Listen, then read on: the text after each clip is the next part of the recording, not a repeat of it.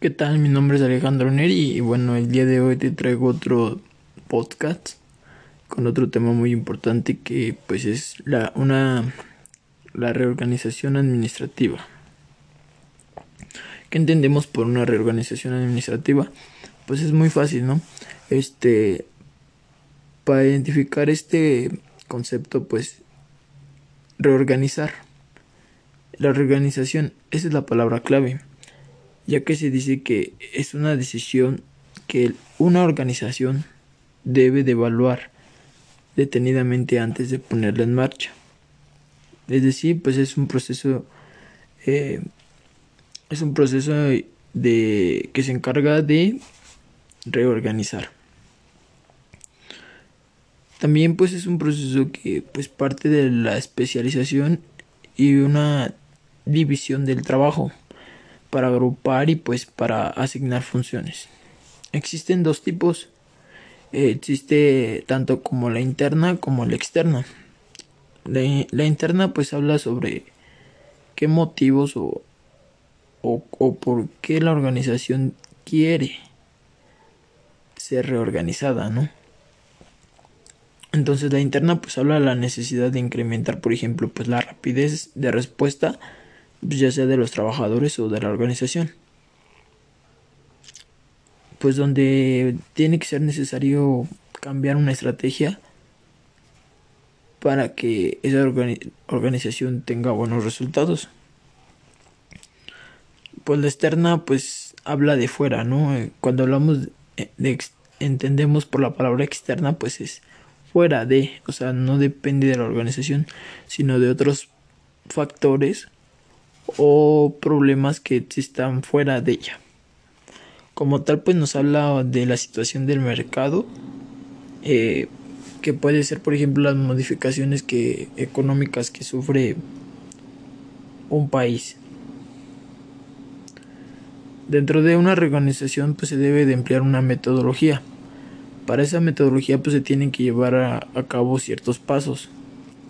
El primer paso, pues es una planeación cuando hablamos de planeación, pues es donde debemos nosotros delimitar por los lineamientos generales para la organización, es decir, donde nosotros debemos de analizar a profundidad por qué es que queremos reorganizar pues la organización.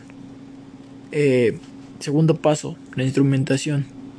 Eh, es donde se consiste principalmente en, pues, seleccionar y aplicar las teorías de información que sean viables en la función de alcance. Es decir, que si es viable llegar este a cierto punto para poder reorganizarla. También tercer paso, el análisis de información. Aquí es donde nosotros pues, debemos de tener un análisis detallado donde se examinan los componentes organizados según su naturaleza eso ya depende de la estructura. el siguiente paso también es este como tal el seguimiento y la evaluación.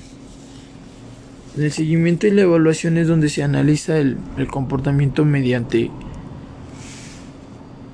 ciertos mecanismos de información.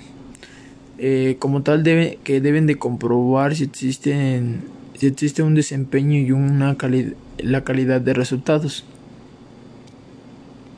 En este paso también se dice que deben, se deben de, fijar objetivos, es decir, eh, cuáles son los objetivos que se van a, a plantear para que esta organización sea pues reorganizada o se puede decir estructurada nuevamente. También se deben de determinar ciertas estrategias que se deben de seguir y dirigir para así la ejecución de ciertas tareas.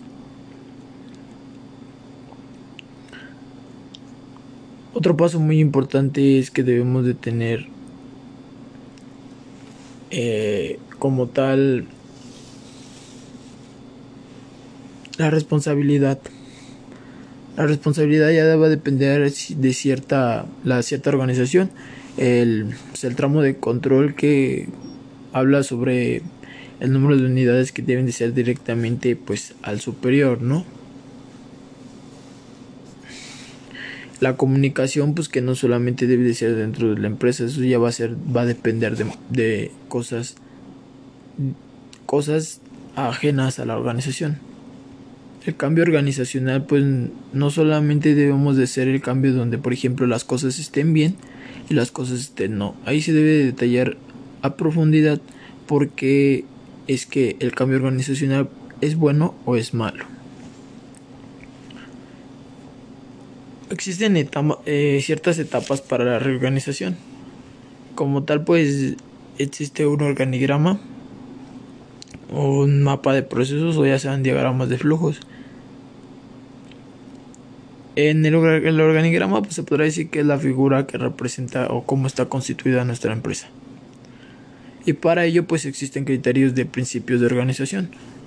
Eh, el primer principio habla de la departamentalización.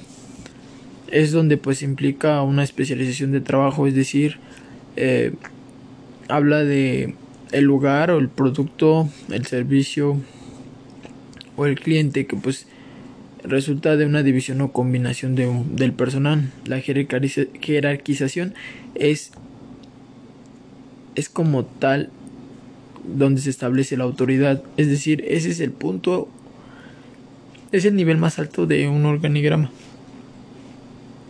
Donde pues existen diversos niveles en donde se demilitan responsabilidades a cada uno. La unidad de mando pues es lo que tiene que ver como la, la tiene que ver con la jerarquización. Pues es donde se derivan enlaces, es como decir hablar también de la subordinación. La autoridad. En la autoridad, pues como bien lo, dice, es muy fácil. Es la facultad de, pues, de tomar ciertas decisiones, ¿no? Y donde pues debes de tú dar órdenes o designar ciertas tareas.